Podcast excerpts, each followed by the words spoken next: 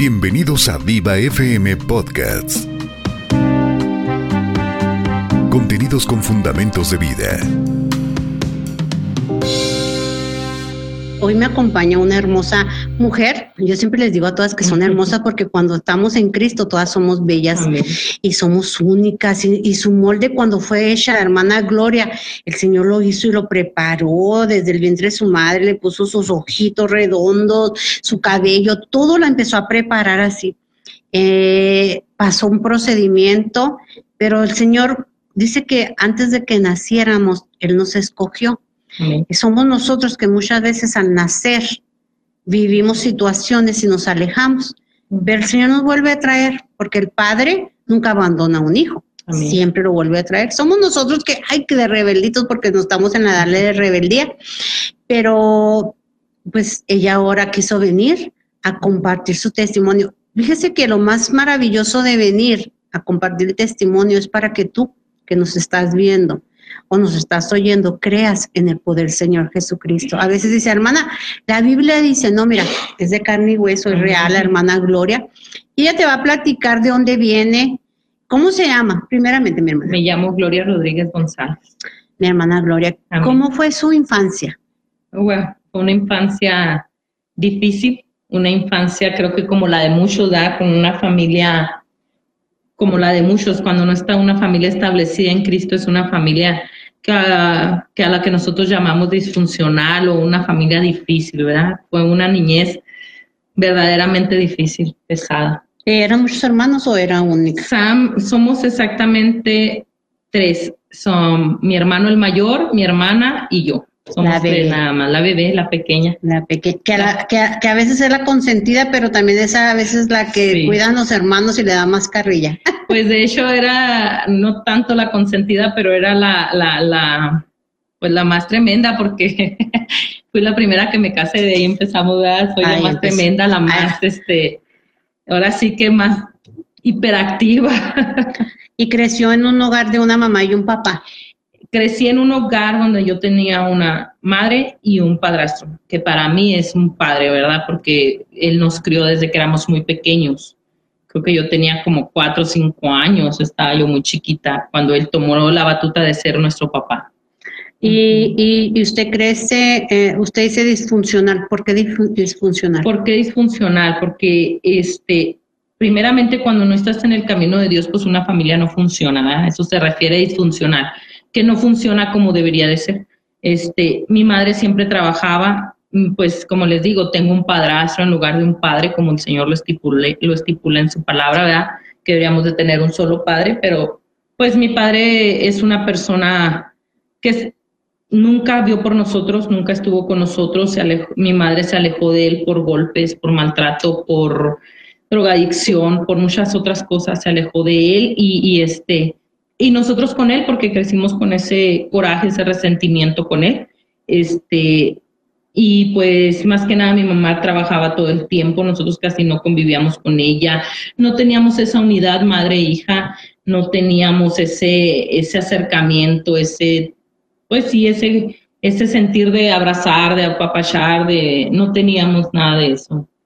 Ah, era como muchos de nosotros que nuestros padres afanados muchas veces eh, en darnos un alimento o cansados o pasando cosas, procesos, como que no se acercan a los hijos, como que no hay esa cercanía de decir, ah, mi hijo te quiero, mi hijo esto, mi hija, este, ¿cómo estás? No, no hay eso porque están tan afanados en, en sus propios dolores, en sus propios afanes, pero ahorita usted ya es la mejor amiga de su mamá, usted ya cambió, ya usted ya es otra mujer para su madre. Pues yo siempre he amado a mi madre, ¿verdad? Pero ahora sí ya hay una cercanía, ya yo puedo acercarme y darle un beso sin sentirme extraña, porque antes me sentía así como que extraña, ¿verdad? Pero ya no, ya el Señor me hizo una nueva criatura una nueva criatura que ama a su madre con todo su corazón.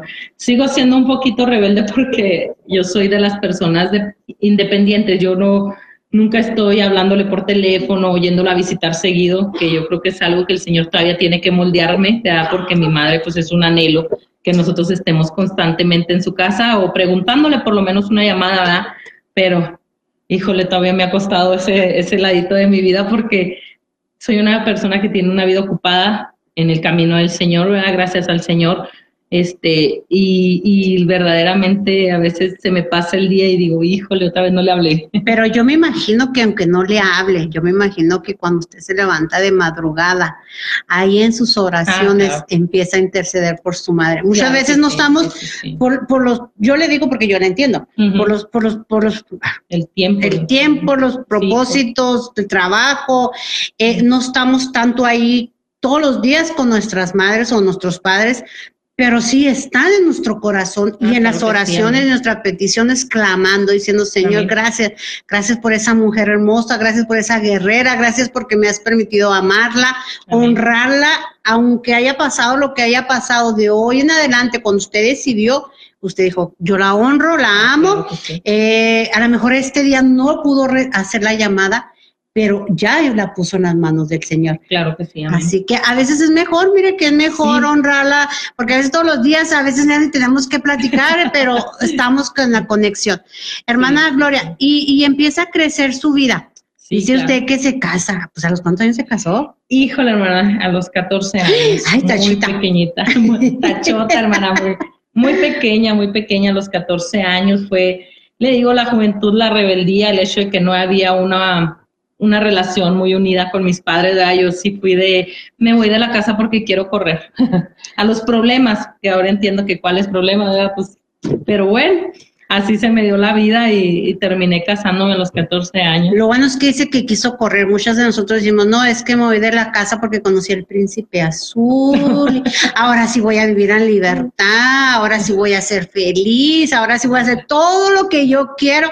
Por eso me voy de la casa de los padres y nada, que resulta todo lo contrario. No, yo sí, este, pues yo sí me hice la realidad, no era un príncipe azul, pero sí era una persona a la que yo quería mucho, amaba mucho, pero igual era por correr. O sea, era más bien por salir de mi casa, por salir de mi situación, por, por ser yo independiente, como yo siempre decía, o porque decía yo, yo puedo. El, el clásico yo, ¿verdad? que es algo que el Señor también ha moldeado pero no, en realidad no fue así como que por el que me enamoré del príncipe azul, no. No, pero y sale y luego, ¿qué pasa, mi hermana? ¿Fue lo que esperaba? Por unos años sí, por unos años sí fue lo que yo esperaba, fue crecer, madurar, ser independiente. Claro, vean, todo matrimonio nuevo y más de unos niños se sufre mucho, mucho se batalla. Nosotros llegamos a, a una casa con cuatro paredes y párele de contar porque no había cama, no había tele, no había cortinas, no había comida, no había nada, absolutamente nada, ¿sí? Y, y para bendición, me da Porque mis padres siempre fueron ellos de, tú quisiste, ahora tú hazle como puedas, ¿verdad? Y fue algo que a mí me hizo madurar y me hizo entender que, que yo tenía que luchar. Y lo bueno, porque ya cuando tuve a mis hijas, pues tuve que luchar por mis hijas, ¿verdad? Pero sí fue un cambio muy drástico, fue un, un cambio total, fue, fue pasar por muchas cosas a una edad que no me correspondía. Este, me casé, le digo, a los 14, a los 17 yo ya tenía una hija, era una niña creando otra niña, una niña trabajando para otra niña, porque era trabajar era muy duro para ella por tenerla que dejar y tener que trabajar. A mí era algo que mi madre desde muy niña yo le reclamaba a mi madre, yo le decía, es que tú puro trabajar y trabajar y trabajar y nunca estás con nosotros. Y mi madre siempre me decía, o trabajo te doy de comer. Entonces yo no lo entendía, yo siempre se lo reprochaba, ¿verdad? Pero cuando yo tuve a mi hija, yo tuve el valor de decirle a mi madre, perdóname, ahora te entiendo porque verdaderamente es eso, o les das amor o les das comida, porque las dos cosas al mismo tiempo es casi imposible, ¿verdad? ¿Y, qué, ¿Y qué más sucede en su vida, mi hermana? ¿Cómo, ¿Cómo ya nace su primera hija y la segunda? ¿Las tuvo seguiditas? Eh, tres años. de diferencia. tres años de diferencia. Con la primera, pues empiezan los problemas, ¿verdad? Empieza la situación económica, empiezan los problemas en el matrimonio. yo me separé del papá de mis hijas la primera vez porque fueron varias. Este, cuando mi hija tenía escasos dos meses de nacida.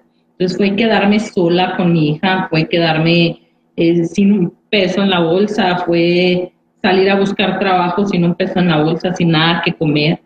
Y, gracias al Señor, ¿verdad? yo ahora entiendo que el Señor siempre estuvo ahí conmigo, como usted dijo, nos escogió desde el vientre de nuestra madre. Y pues yo creo que su respaldo siempre estuvo ahí conmigo, puesto que salí a buscar trabajo caminando y allí trabajo cerca de mi casa, gracias al Señor. Pero igual yo tenía una vida destruida en el sentido de que yo decía el que me la hace me la paga, yo decía yo puedo sola, yo decía no necesito de nadie, este era más como buscar los medios por mí misma, buscar la manera a mi modo de pensar y me fui hundiendo pues cada vez más, ¿verdad? Este, él y yo duramos separados, separados ocho meses, nueve meses aproximadamente.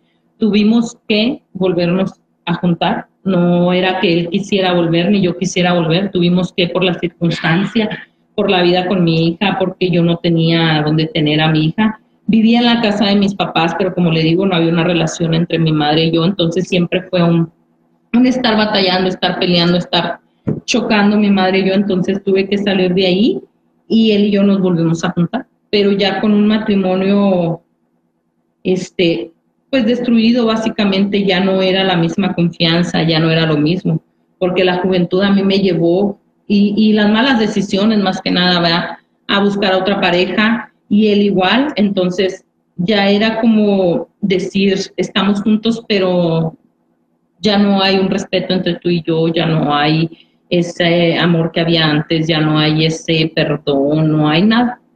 Pero usted todavía no conocía al Señor Jesucristo. No, no, claro que no, no. Estaba muy lejos que usted. Muy lejos todavía de que yo conociera al Señor.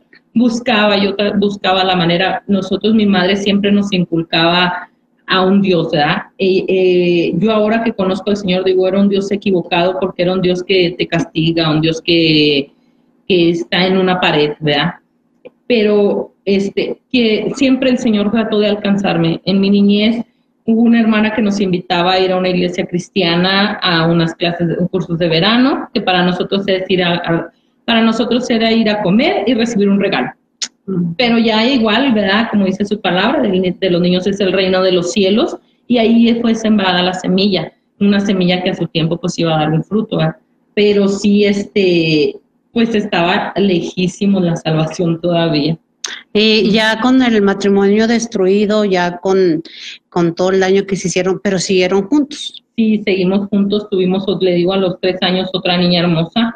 Este, decidimos seguir juntos y, y tratar y luchar por ese matrimonio, pero igual, pues ya no era lo mismo, le digo, ya era, tú me la hiciste, tú me la pagas, ya era el, el yo me voy a vengar de ti o, o o era ya se perdió el respeto. Yo incluso una vez hablé con él y le dije, aquí ya no hay nada, ya se perdió el respeto, tú andas con otra persona, yo ando con otro hombre, esto ya no es un matrimonio. Pero igual seguíamos juntos, ya ahorita la verdad no sé ni por qué, pero seguíamos juntos. El propósito del Señor en que uno no entiende. Sí, yo creo, ¿verdad? Nos separamos ya cuando mi niña tenía, la segunda niña tenía como cinco años, cuatro, como, no, perdón, como tres años, y la otra tenía casi los seis años. Se deja. años de matrimonio. Y se divorcia definitivamente, ya. Definitivamente, sí, sí llegamos a un punto en donde él y yo dijimos ya no se puede más. ¿Y qué sigue con su vida? Ah.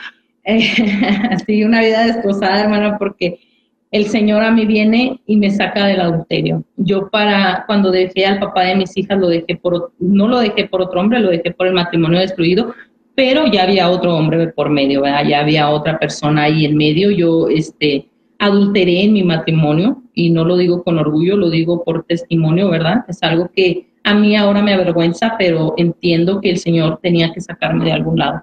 Y de ahí me sacó del adulterio. Yo adulteré con este varón para, para formar una nueva familia, la cual formé.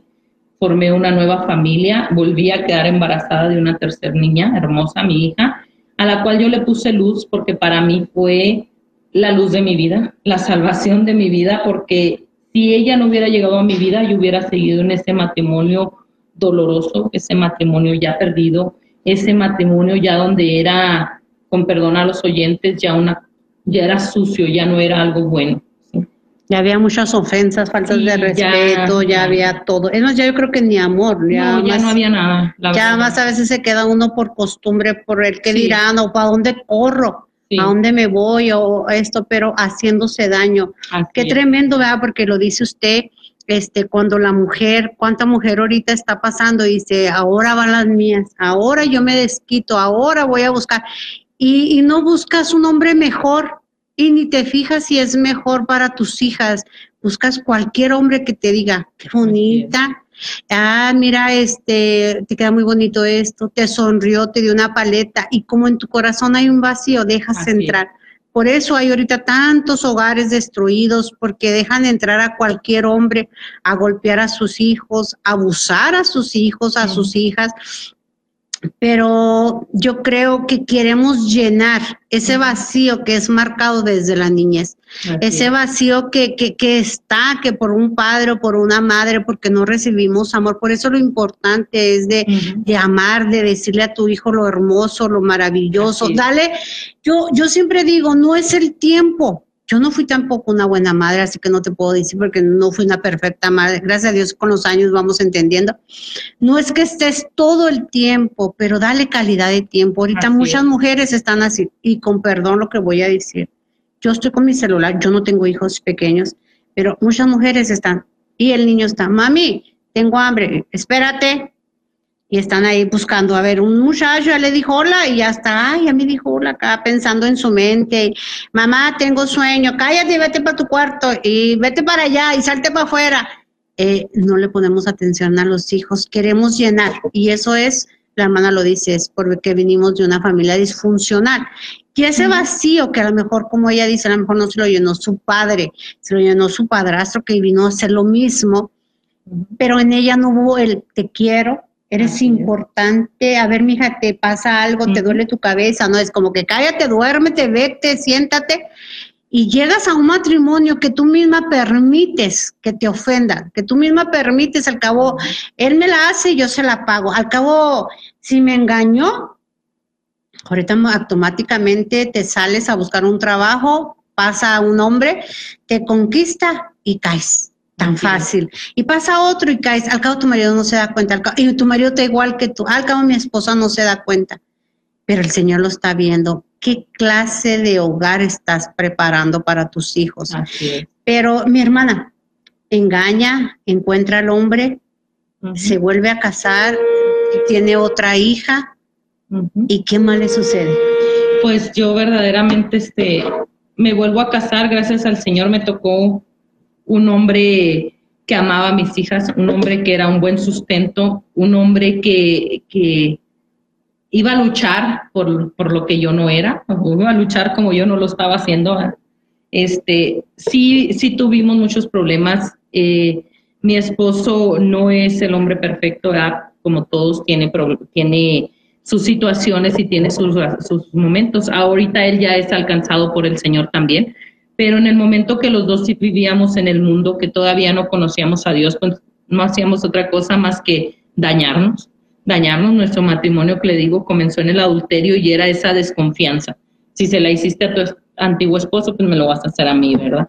Y si este, mi esposo tomaba mucho, mi esposo y yo tomábamos mucho, yo tomaba mucho, yo era muy fiestera, muy este, de andar en la, en la calle fines de semana claro, siempre dejando a mis hijas seguras, pero sin mí, al fin de cuentas sin mí, algo que estaba yo repitiendo la misma conducta anterior de mis, de mis padres, dejando sola a mis hijas sin mí, yo por, por andar en el mundo y ellos por andar en el trabajo, pero al fin de cuentas era prácticamente la misma situación, ¿verdad? Pero yo siempre creo que Dios tiene una cobertura y un propósito. Si Él me puso con ese varón fue con un propósito, porque no digo que Él me haya puesto porque lo hizo el adulterio, lo, entiendo, pero yo digo porque él me permitió encontrarlo a él por unida con este varón, ¿verdad?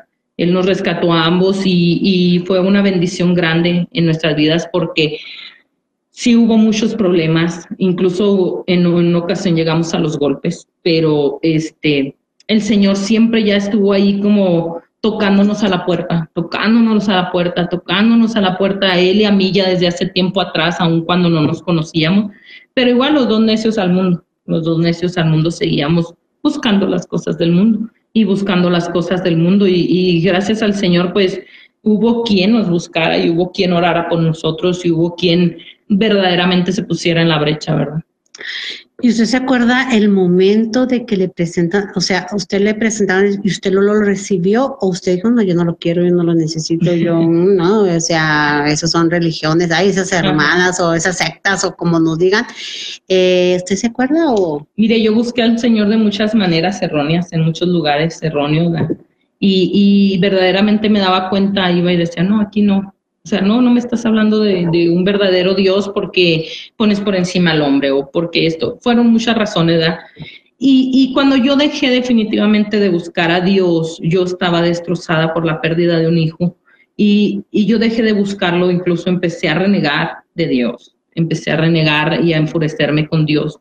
Hubo una hermana que estuvo guerreando por mí, estuvo puesta en la brecha, oró dos años para que el Señor le permitiera darme palabra y ella siempre que me veía lanzaba algo, siempre sembraba algo, siempre, siempre, pero yo siempre hacía oídos sordos, yo siempre decía, ay, sí, hombre, ajá, sí. O simplemente la escuchaba, pero de oídos para afuera, no le prestaba atención, pero sí, sí el Señor ya estaba buscando el momento, tocando a mi puerta.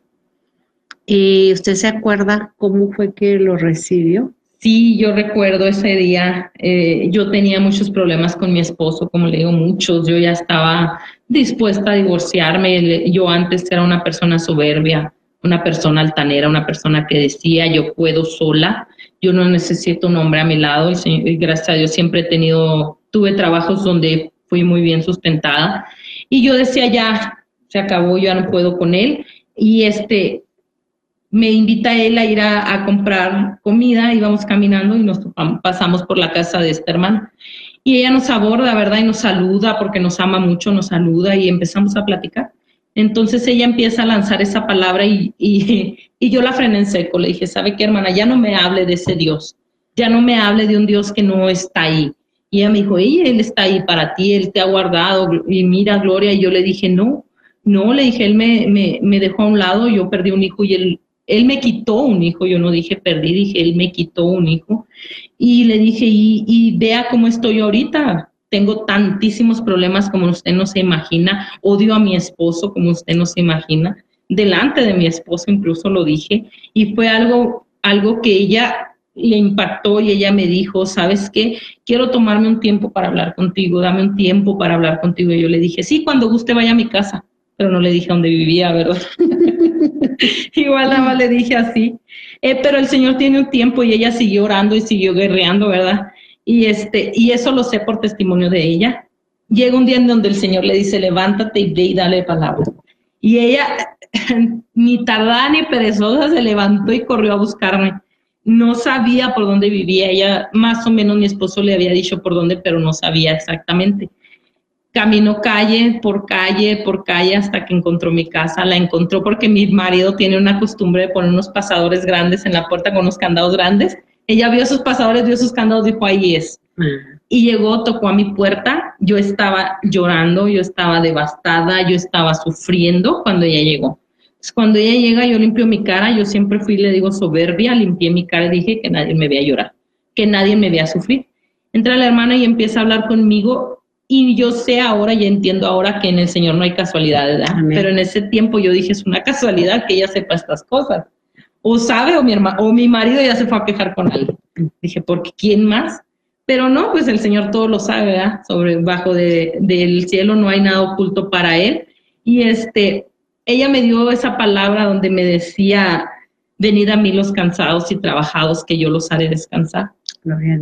Para mí fue una palabra que impactó mi vida porque yo así me sentía cansada, trabajada, yo ya no tenía fuerzas para seguir. Y ella me empezó a ministrar y a hablar de ese Dios poderoso, ese Dios que restaura matrimonios, ese Dios que hace las cosas nuevas, ese Dios que, que todo te lo das si te rindes a Él, bueno, todo bajo su voluntad, todo te lo das si te rindes a Él. Y, y, y, yo me quedé sorprendida de ese Dios. Yo dije, no existe, hermana. Yo le dije, no existe, él me quitó un hijo. Yo le comentaba a ella que, que desde que a mí me hablaban de Dios cuando yo era pequeña, me decían, pídele lo que quieras, él te lo va a dar. yo le decía, no, yo no quiero nada. Pero es que mira, cuando yo batallaba para moverme a mi trabajo, me decían, un carro, pídele un carro. Yo le decía, no, yo no quiero nada, yo lo único que quiero es que nunca me quite un hijo. Nunca, yo no voy a soportar la pérdida de un hijo. Entonces, cuando viene esa pérdida de su hijo, yo renegué con Dios y le dije, ¿por qué? O sea, ¿por qué te ensañas contra mí? ¿Por qué, me, por qué es esto? ¿Por qué, qué, qué, qué pecado cometí para que me des este castigo? Porque yo así veía a Dios como el que te castiga, ¿sí? Entonces fue algo bien sorprendente que ella me dijo estas palabras de, de venir a mí los cansados y cargados. Y yo decía, yo así me siento cargada, cansada, yo ya siento que no puedo. Y cuando ella lanza esa palabra y me dice, este, Dios te ama, Dios está contigo, Dios va a hacer algo en ti, Dios tiene un propósito en tu vida, Dios va a restaurar tu matrimonio. Yo le dije, si eso es verdad, enséñeme dónde está Dios. ¿Dónde está ese Dios que usted me está hablando? Porque yo no quiero que mis hijas vuelvan a pasar por un divorcio, yo no quiero que mis hijas vuelvan a perder un padre, porque ya en ese entonces para mis hijas eh, mi esposo era un padre para ellas, puesto que su padre se alejó completamente de ellas, su padre biológico. Entonces él abarcó todo ese amor, todo ese cariño, toda esa protección de padre. Y yo decía, yo no quiero que mis hijas vuelvan a pasar por eso. Fue un proceso muy doloroso para mí para mis hijas fue algo que sufrimos mucho, fue algo donde mis hijas llegaron al punto de decir, mamita, ¿de qué se trata esta vida? Vámonos las tres de esta vida, ¿para qué queremos esta vida? y, estoy hablando de niñas, como le decía, de tres y seis años, o sea, fue algo muy doloroso para mí. Y yo decía en ese entonces, presénteme entonces a ese Dios, ese Dios que va a restaurar mi matrimonio, preséntemelo, dígame dónde está, entonces ella me dice, mira, te invito a una célula el, martes. Y yo decía, una célula a mí me sonaba como algo satánico, la verdad. Yo le dije, una célula y me dijo, ya, sí, sí, espérame, una célula es una reunión y me empezó a explicar, ¿verdad? El la primera vez que yo me paro en esa célula fue puro llorar, puro llorar, puro llorar de una mujer que no llora, de, de una mujer que no lloraba delante de nadie, delante de ni de quien estuviera, yo no lloraba. Fue para mí muy impactante que yo no podía parar de llorar. Y la palabra que Dios daba en esa, en esa célula era de restauración, de liberación, de, de volver a, formarte, de volver a, hacerte con sus propias manos. Sí, es por eso que ustedes esa canción del alfarero, yo decía, oh, esa me llega, porque es verdad, Él me formó y me, en ese proceso él me, me despedazó y me volvió a formar muchas veces. Y yo decía, qué tremendo, o sea, es cierto que él va a formar mi matrimonio, yo le decía a la hermana, es cierto que él va a restaurar. Y ella me dijo algo muy importante, me dijo, si es el propósito de Dios, sí. Si no lo es, ella, él va a disolver ese matrimonio. Yo le dije, entonces me estoy quedando porque quiero mi matrimonio, pero a lo mejor me lo quita. Dije, wow. Tremendo. ¿Cómo? Y me dijo, él se va a hacer lo que Dios quiera que sea. La voluntad de él. La voluntad de él solamente. Entonces, así continué yendo a esa célula y, llenándome de Dios. Hubo un momento en que yo ya tuve más necesidad de Dios, mucho más, y me invita a la iglesia. Era el momento preciso, ay, me invita a la iglesia, yo decido ir ese día a la iglesia. Ese día que yo pisé la iglesia, Dios hizo cosas tremendas tremendas. En primer lugar, llego yo y están hablando de la pérdida de un hijo. Y yo dije, wow, wow. Decían, este, decía ese día ese pastor, entrégale al Señor tu dolor, entrégale ese dolor, entrégale ese dolor por ese hijo que perdiste, ese hijo que Dios amó más que a ti. Y yo caí postrada delante del Señor, me derramé, le reclamé nuevamente, grité, bramé por ese dolor, pero el Señor me mostraba que era yo quien tenía un amor egoísta. Yo quería a mi hijo conmigo, mi hijo murió en mi vientre a los dos meses, demoró tres días muerto en mi vientre, porque le salió un tumor del pecho que le oprimió el corazón. Entonces yo le decía al Señor, cuando yo, yo renegaba, yo le decía, yo pude haber sacado las finanzas para mantenerlo, yo pude haber sacado las fuerzas para estar con él, yo pude haberlo cuidado, limpiado, amado, aunque él estuviera en una cama. Sí, pero mi hijo, mi hijo ahí postrado, sin poderse levantar, sin poder caminar, sin poder jugar, sin poder correr, sin poder ir a la escuela como los demás, no iba a ser en realidad una calidad de vida. Amén. Y fue cuando el Señor me mostró que lo amaba más a Él que a mí, porque yo podía sobrellevar este dolor en mi hijo. ¿no? Iba a venir las fuerzas de Él, Él ya tenía el plan y el propósito. Así es. Y, y lo que me maravilló es ah, como una mujer que persevera, Así es. una mujer que ama y, y da lo mejor para el Señor, porque ese es el propósito. Así es. Ella fue, aunque yo me imagino que usted, como muchas de nosotros, cuando tenemos un dolor, ¿cómo que hay un Dios? ¿Cómo que me tengo que ser cristiana? ¿Cómo que tengo que ir a lo tuyo? ¿Y, y, y yo qué? Mi dolor. Así es. Pero Dios nunca se equivoca. Así es. Dios tenía algo poderoso y lo más maravilloso que usted cambió. O sea, usted como, como mujer quería tener, porque nosotros somos muy buenas como mujeres y, ay, disculpe lo que voy a decir, pero somos bien aferradas a tenerlo y yo lo quiero y lo quiero y lo quiero. En que no lo valore, en que sea se me quebró como 20 veces, se me cae y todo, pero aquí lo quiero. Así Pero eh, a veces en los hijos así estamos. Sí. El Señor tiene, Él sabía, y ahorita lo dice usted con esa convicción, de que está en mejores manos su, bebé, porque iba a venir a estar postrado. Qué vida, en que mucha mujer me puede decir, yo tengo un hijo postrado por años, gloria a Dios. Ese fue el propósito del Señor, Amén. porque el Señor nos lleva a diferentes caminos. Pero para mi hermana el Señor tenía otro propósito. Él, ella, él quería mostrarle a él, a ella, cuánto la amaba.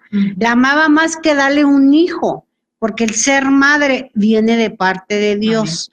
Entonces él sabía que ella no iba a poder tener la capacidad. Dice que no nos da algo que no podemos Una soportar. que no podamos soportar. En que nosotros dijimos, sí, sí podemos, yo sí puedo, es que cuando, pero cuando está, de verdad no, No. podemos y empezamos a renegar. Amén. Y dice ella, económicamente, hermana. Sí. ¿Cómo le iba a hacer usted económicamente si no había los medios? El Señor tenía algo poderoso. Le quita, entra usted a la iglesia, eso es lo que más me maravillo yo y, y- y lo quiero decir de esta manera. Los tiempos son perfectos del. Señor. No fue la casualidad.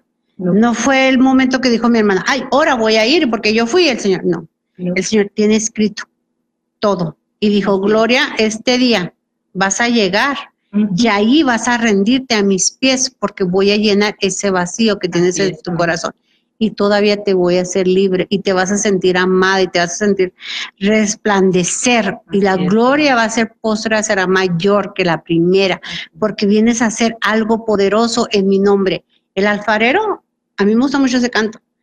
Eh, hace, está, está moldeando el barro, está haciendo un jarrón eh, a veces en un descuido la tierra, el aire, eh, cualquier cosa la- eh, lo, des- lo desacomoda, pero en las manos de Él vuelve a destruirlo y lo vuelve a formar. Porque nosotros como circunstancias volvemos a nacer cuando el Señor vuelve a, a hacer ese barro que somos nosotros, lo destruye el viejo hombre y nos vuelve a hacer nuevamente.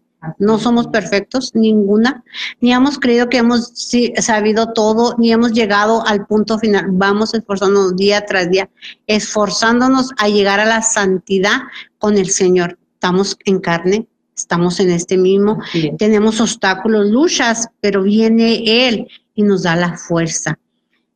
Mi hermana Gloria, cuando usted ya llega a la iglesia, le presentan, el Señor la abraza, me imagino que Amén. fueran esos abrazos, ese susurro a su oído, ese descanso que necesitaba en su corazón, empieza usted a caminar. Así es, amén. Este, sí, mire, yo ese día el Señor a mí me mostró eso que usted decía ahorita, ¿verdad? Dios no nos da carga que no nos no podamos soportar. Y yo no hubiera soportado ver a un hijo así. Yo admiro a las mujeres que, que tienen hijos de capacidades diferentes. ¿Cómo pueden con eso? Yo las admiro yo, pero el Señor sabía que yo no tenía la capacidad. Y cuando eso pasa, yo me postro, lloro y, el Señor me conforta, me da ese abrazo, me da ese, ese, ese renovar. De, mi, de mi corazón. Yo le digo, Señor, yo te entrego mi vida, completamente te la entrego desde hoy. Te entrego mi matrimonio, te entrego mi casa, porque sí, en mi matrimonio había problemas, pero era como usted decía, este sí era mi príncipe azul. Este sí era el hombre que yo quería para toda mi vida. Entonces yo le dije, yo te lo entrego todo la boca tiene poder, lo decíamos, ¿verdad? Y, sí, verdaderamente tuvo poder en mi vida esas palabras. A los cinco minutos de que yo me levanto de, orar, el Señor este, yo nunca conocía, lo, no conocía todavía lo que era un servicio, eh, el Señor ya tenía todo previsto. A los cinco minutos que yo me levanto, dice el pastor, eh, yo veo a una persona aquí con una enfermedad, tiene una, una bola, no sé si es un tumor o es un este hernia o es algo de una bola. Entonces yo dije, yo tenía a mi niña pequeña en brazos y yo, pues yo me quedé volteando para todos lados a ver quién pasaba, ¿verdad? Yo no conocía las cosas que hace el Señor. Pero mi hermana, que a mí me habla del Evangelio y así, y me dice, ven, corre al altar, que esta bendición es para tu niña. Mi niña había nacido con un tumor debajo de su lengua. ya tenía un año mi niña en esos días y no se lo habían podido tratar hasta que cumpliera un año, hasta ver su dentadura, hasta ver muchas cosas. Eh, eso fue un domingo, ¿verdad? Yo el viernes le habían mandado a hacer el estudio a mi hija, unas radiografías y unos estudios. El domingo el pastor llama al altar, pasamos, ora por ella. El pastor incluso oró con los ojos cerrados. Él nunca vio que estaba orando por una pequeñita, él nunca vio por quién estaba orando. Pasamos, ora por ella. Yo me fui llena, llena de Dios ese día tremendamente. Yo me fui pero gustosa, feliz Llega el lunes, llego al doctor, al maxilofacial con mi hija y me dice, ve la radiografía, ve los estudios y me dice efectivamente es un tumor. Ella muy seria, esa, esa doctora me dice, no te puedo decir si es benigno o es maligno hasta que le hagamos una biopsia, pero te puedo decir que sí es un tumor. Siéntala para revisarla. La siento a mi niña, ella va y la revisa y me dice, ¿dónde es el tumor? Yo le dije, aquí debajo de su lengua, donde lo tenía siempre. Y lo me dice, ven, ven, ponte un guante, chécale, dime dónde. Y le toco y no tenía nada. Gloria a Dios. Nada, verdaderamente, nada de bolita.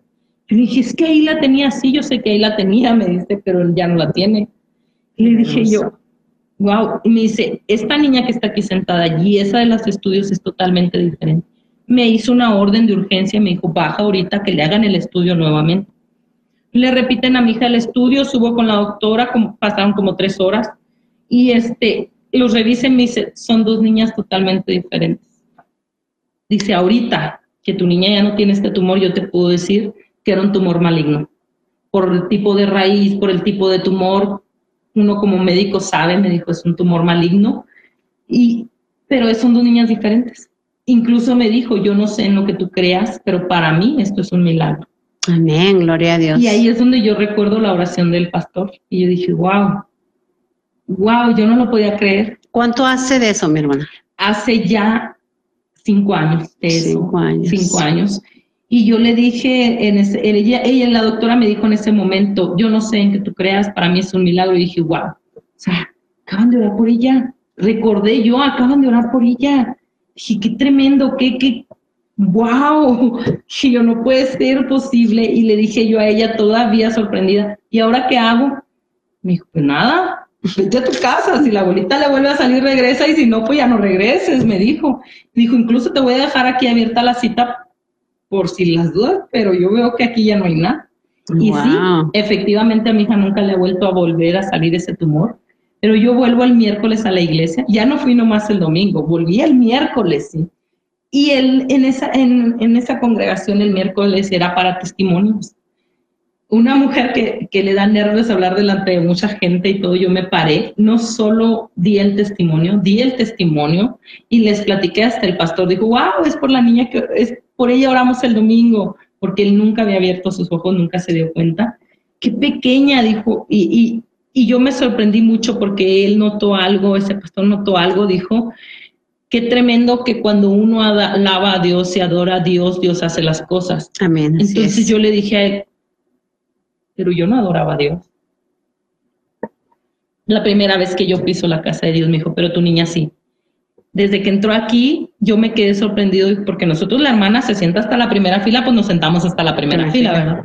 Dice, desde que entró yo la vi, estaban las alabanzas y ella estaba, pero mueve y mueve sus manos, pero mueve y mueve su cuerpo, hasta su boca como si estuviera cantando una niña de un año.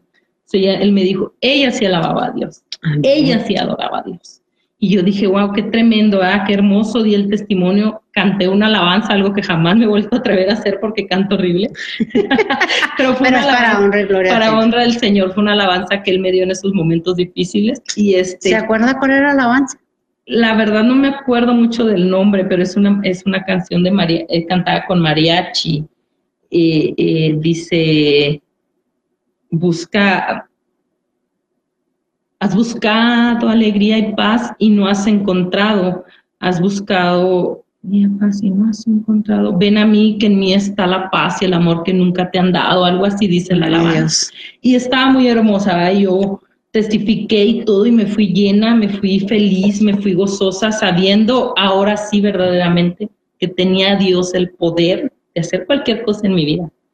Cualquier cosa. Entonces fue el momento en que yo dije, ok, yo contigo, tú conmigo de aquí para adelante. Y le creyó. Le creí verdaderamente. Ya no fue de esas que, que dicen, no, pues que era la casualidad, fue el médico, fue que se equivocaron, fue el doctor, fue, fue, más no le dan la credibilidad al Señor. No, yo no podía, yo, a mí no cabía duda porque a mi hija no le dieron ni siquiera una pastilla para ese tumor. Nada, a mí me dijeron no se le puede hacer nada hasta que tenga un año y le hagamos estudios. Al año le hicieron los estudios, pero no le habían dado nada de medicamento. Y si una mujer la está viendo ahorita y dice, o sea, que nomás fue ir a la iglesia y pararse, no, fue creerle a Dios. ¿Y cómo se cree? ¿Cómo, qué, significa creerle a Dios? Significa creerle a Dios. Para mí significó en ese momento verdaderamente decir, es sana mi hija. Que me dijeran lo que me dijeran los médicos, porque aún si en ese momento el médico me hubiera dicho, todavía tiene ese tumor, hay que operarla, yo creía que Dios ya le había dado la sanidad. Yo creí que Dios ya la había hecho sana completamente. Yo creía que aunque sea por medio de una cirugía, aunque sea por medio de miles de medicamentos, Dios le iba a dar la sanidad. El medio no importaba. Lo que importaba era que ya le había dado la sanidad. Me fui con esa confianza de ese lugar, en ese momento. Hermana, y mucha mujer ahorita que nos ve o que nos oye, dice, ¿por qué tengo que ser cristiana? ¿Por qué tengo que, que eh, o sea, por qué no puedo nomás pedirle y Dios lo hace? ¿O por qué tengo que, que orar? ¿O por qué tengo que, si Dios es amor? Porque yo creo verdaderamente, como dice su palabra, confiesa de tu boca. Sí, es importante confesar de tu boca y decir tu necesidad, pero Dios la, ya la conoce, sí. Pero más, más allá de que cumpla tus necesidades, más allá de que escuche tus oraciones, Dios quiere más allá, quiere tu salvación. Amén. Por medio de la salvación es que llega la bendición. Así si no tienes la salvación, no tienes nada. Nada, absolutamente nada. Sí, yo entiendo, yo entiendo ahora que esa oración de fe que yo hice en esa célula, en ese día, fue una cosa importantísima. Fue la cosa más importante que yo hice en mi vida y fue desde donde comenzó el cambio. Sí, porque yo creí verdaderamente que Dios estaba en mi corazón, yo creí verdaderamente que Él era el dueño y Señor de mi vida. y así tomó, el, eh, eh, así tomó la autoridad Dios en mi vida, como yo se la di, como yo permití, porque dice su palabra que Él es un caballero que toca la puerta. Si le abres, Él entra, si no, no. Entonces, he ahí la importancia de ser cristianos, he ahí la importancia de ir a la iglesia, he la importancia de leer la Biblia, ¿sí? El que le abre la puerta a Dios para que Él entre. Porque muchos que han pasado por, este, enfermedades de hijos eh, quieren, yo te sirvo si las sanas o lo sanas. Yo te sirvo si tú, yo voy a creer en ti si tú lo haces. Ya ahí estás condicionando el poder del Señor. Ya ahí estás diciendo, si lo haces, yo lo hago. Si tú no lo haces, yo no lo voy a hacer. A Dios no se le condiciona. Me da mucho gusto esa palabra que dijo, eh, usted, aunque no le hubiera dado la sanidad, usted había creído, porque primera viene, primeramente viene la salvación. Cuando Dios conoce tu corazón, cuando en tu corazón Dios te conoce desde antes, la hermana decía, fíjense lo que la hermana dijo y cómo Dios obró. Si me llegas a quitar un hijo, mi hermana podía soportar a la mejor infidelidades, golpes, ofensas, maltrato pero no la muerte de un hijo. Ella dijo, yo nunca voy a poder si Dios me trata de esta forma. Así tuvo que tratar el Señor, porque él conocía que aunque él le hablara con lazos de amor, que le mandara a una hermana, que le mandara a otro, que, le mostrara, ella no iba a creer. En ella había dureza, en ella había el autosuficiente, decir, yo, yo no necesito a nadie, pero llega el Señor con lazos de amor y le dice, ok, te amo tanto, mija, te amo tanto, Gloria, eres mi, la, niña de mis ojos. Necesito quitarte a tu propio hijo porque vas a sufrir más. porque va a haber algo en ti que te va a doler más, porque como madre ver postrado, porque siempre decimos, no, no le hace, no, pero cuando vienen las situaciones pasamos, te lo quito ahorita en tu vientre, porque tengo algo poderoso. Tuvo que venir eso para que la hermana Gloria dijera, ok, mi corazón hay por qué, y rebeldía y todo, pero el Señor manda y le muestra, llega la hermana, no es casualidad, le hablan, oran, y todavía el Señor hace el milagro en su otra pequeña. A lo mejor ella no estaba ni enfocada todavía en su pequeña, ella está enfocada en su dolor, pero dijo algo bien claro la hermana Gloria. Primero llegó la salvación a su vida. Cuando llega la salvación a tu vida, llega la, salvas, la, sanidad de tus seres amados. Nunca condiciones a Dios. Nunca le digas sana y yo te sirvo. Primero dile, Señor, yo te sirvo, porque yo sé que tú lo vas a hacer, porque yo sé que tú tienes el control. Y aunque no lo fueras, Padre, yo te sirvo. A ver, a decir a lo mejor muchas, ay hermana, es muy fácil hablar. Sí, hermana, es muy fácil hablar, pero le dice una mujer que lo ha pasado, que en ciertos momentos así tuve que decir, aunque me quites, aunque te llegues, mire, todavía hace unos meses le dije, y si así te llevaras a mi hijo y le dieras, mi hijo tiene 32 años, si te lo llevaras en este momento y le dieras el perdón de sus pecados, si te lo llevarías, yo te lo entrego con todo mi corazón. Prefiero entregártelo en tus manos y obres conforme tu voluntad, que mi hijo se me pierda más. es. un dolor. Como madre, híjole, que no, no es fácil decirlo, pero prefiero a mi hijo en un lugar seguro y unas manos seguras que en otro lugar que mi hijo se me siga perdiendo y contaminando. Yo no lo quiero. Lo amo, lo amo y me va a doler, pero mis fuerzas van a venir del Señor. Mi hermana Gloria, y, y ya usted se reconcilia, hace el milagro nuevamente el Señor. ¿Y ahora quién es Gloria? Ahora quién es Gloria? Es una mujer confiada completamente en el Señor. Completamente en el Señor, porque verdaderamente yo creo que el Señor prueba tus palabras. Yo cuando le dije eso de mi, de mi hijo, que yo confiaba, ¿verdad?, de que el Señor con mi siguiente hija, de que si quería él me la dejaba o me la quitaba o porque él me lo enseñó, ¿verdad? que él ama más a mis hijos que yo. Vino, vino eso, ¿verdad? Vino, vino el probar mi fe verdadera, vino el probar que mi, mi hija, la pequeña, enfermó nuevamente a casi morir y, y verdaderamente el Señor la volvió a sanar completamente. Entonces, ahí es donde yo digo, Gloria es una mujer de fe verdadera, fe, fuerza y fortaleza porque él me enseñó así, a sustentarme sobre Él, sobre esa fe. Soy una mujer que no me atrevo a mirar al pasado, no me atrevo. Yo era grosera, era altanera, era pendenciera, era muchas cosas, celosa, pero no me atrevo a volver a voltear al pasado, porque Dios me hizo nueva criatura, me dio mucho por lo poco que me pidió a cambio, que solamente me pidió a cambio dejar mi hombre, mi mujer vieja, dejar todo atrás. No me pidió algo que no fue que fuera imposible. Era difícil cambiar mi manera de ser y todo todo lo que yo era así, pero no era imposible. Yo ahora creo que soy una hija de Dios bendecida completamente. gloria a Dios. Porque sigo con mi matrimonio, sigo con mis hijas. Yo sé que, que, que, todo en el Señor es un propósito y Él obra conforme a su voluntad. ¿verdad? pero sí también creo que Él nos hace ser como Él quiere que seamos verdaderamente, ¿verdad? Y, ahora que yo puedo, yo puedo decir, no miro atrás, yo puedo decir, tengo fe, yo puedo decir, soy una mujer que, que le cree verdaderamente a Dios, yo soy una mujer que no me detengo, no me detengo en, en las cosas del Señor porque sé que Él me da la fuerza. Ahora soy una mujer que ama a Dios sobre todas las cosas sobre todo, sobre mis hijas, sobre mi esposo, sobre mi familia, sobre todo yo amo a Dios primero. Amén, gloria a Dios. Es el centro de su vida. Amén, es el centro de mi vida, Señor. Porque dice el Señor, primero es Dios, su familia y luego la iglesia. Amén. Así, que, y ahora usted es, nuevamente ama a su esposo. Así es, con todo mi corazón. Se sigue congregando. Así es, sí, claro. ¿Qué tiene ministerio? ¿Qué hace usted? Eh, yo siempre digo, ah, tengo el ministerio de, de, lavar los baños, porque me encanta lavar los baños, servir a Dios de esa manera. Y lo digo ¿por qué? porque para mí no es importante un ministerio, para mí es importante el servir a Dios. Y yo sirvo a Dios limpiando baños, yo sirvo a Dios como payasita en el grupo de, de Desayuno con Jesús. Es algo que el Señor me ha puesto a hacer. Yo pensé que no tenía la gracia, pero el Señor capacita. Y yo le sirvo al Señor, soy una, una más del grupo de oración. Estamos en oración intercesora.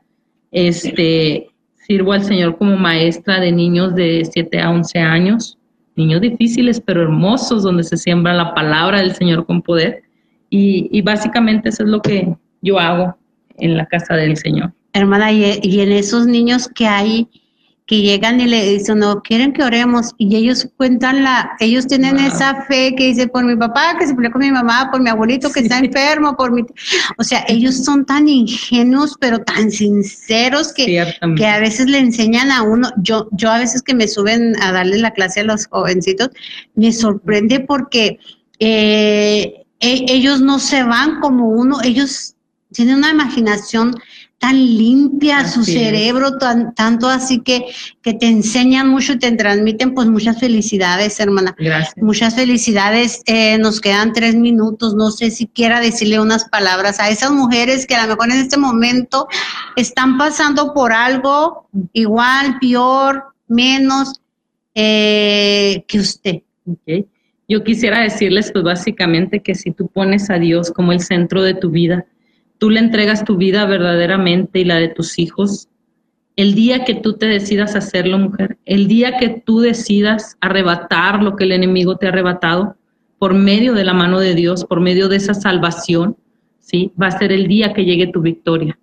Va a ser el día que arrebates tu victoria, porque ese día que tú lo decidas es el día en que empiezas, empiezas a hacer las cosas reales, empiezas a trabajar realmente en lo que necesitas trabajar entrégale tu corazón, deja que Él te moldee, porque sí que te moldee duele, pero es muy importante porque nuestro carácter es parte de lo que Dios necesita de nosotros, pero no a como nosotros lo hemos llevado, sino como Él lo quiere llevar, ¿verdad? Entrégale tu carácter, entrégale tu, corazón, entrégale tu casa, entrégale todo. Entrégate a ti misma, ¿sí? Yo siempre lo he dicho, es primero Dios, es primero Dios que yo, es primero Dios que mi trabajo, porque Dios me hizo a mí, Dios me sostiene a mí, Dios sostiene mi trabajo, Dios sostiene mi familia, Dios sostiene mi hogar y mi matrimonio. A ti que estás pasando, mujer, por un matrimonio difícil, yo te digo lo que a mí un día me dijo mi pastora, ayuno y oración. Ayuno y oración, Dios, lo que Dios unió no lo separa el hombre ni la mujer, ¿sí? Que sea Dios el que lo haga si es que lo tiene que hacer, pero si no, hora y ayuna por tu esposo todos los días, si fuese necesario, para que la salvación llegue a tu matrimonio, así como llegó al mío. La renovación llegó a mi matrimonio, llegó donde de un matrimonio donde ni siquiera nos decíamos un te amo, un te quiero, ni siquiera nos agarrábamos la mano, ahora no nos soltamos ni nos separamos, ¿sí? Eh, si tú tienes una enfermedad en tus hijos, yo te puedo decir, no hay mejor médico que Dios, no hay otro médico que no sea Dios. Tú no puedes con tus fuerzas, entrégaselo a Dios. Dios sí puede.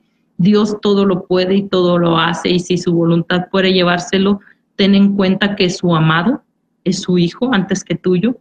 Toma en cuenta que Dios siempre tiene un propósito hasta cuando se los lleva. Yo también lo aprendí en el caminar, ¿verdad? Que aunque tú le pidas un milagro, a veces el milagro no está en que te lo deje en esta tierra, sino en que se lo lleve antes de que su salvación se pierda.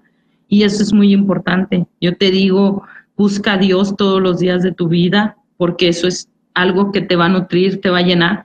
Y a ti que has caído del camino del Señor, te puedo decir, yo también caí, yo también tuve un tiempo de caída, yo también tuve un tiempo donde dije, no más, no sirvo más, no puedo, Dios no me quiere en este camino, donde dejé que mi mente invadiera cosas que no debían, pero te puedo decir que Dios te ama tanto que ya te perdonó. Desde antes de que tú hayas tenido esta caída, Dios ya te perdonó. Así es que vuelve con la frente en alto y di, hoy me caí, ayer me caí, hoy me levanto, porque con Dios todos los días es una oportunidad nueva, todos los días es un día nuevo, renueva tus fuerzas cada día y ve caminando, a lo mejor no como yo lo hice, pero yo te lo doy por consejo, un día a la vez, un día a la vez, para que cada día, si tú fallas, cada día te levantes, para que cada día que, que tú hagas algo nuevo en el Señor, aprendas que es solo para Él la gloria, un día a la vez, mi hermana, un día a la vez. Pues nos, nos vamos a despedir. Muchas gracias, mi hermana Gloria. Dios me la bendiga. Siga adelante. Eh, una mujer, como lo dijo, una mujer de fe, una mujer de fortaleza, una guerrera del Señor, una mujer que se, se pone a la brecha a clamar, a interceder. Me despido. Les habló su hermana Sara Larcón y nos vemos la próxima semana con algo nuevo y poderoso. Gracias por seguir a Viva FM Podcasts. Contenidos con fundamentos de vida.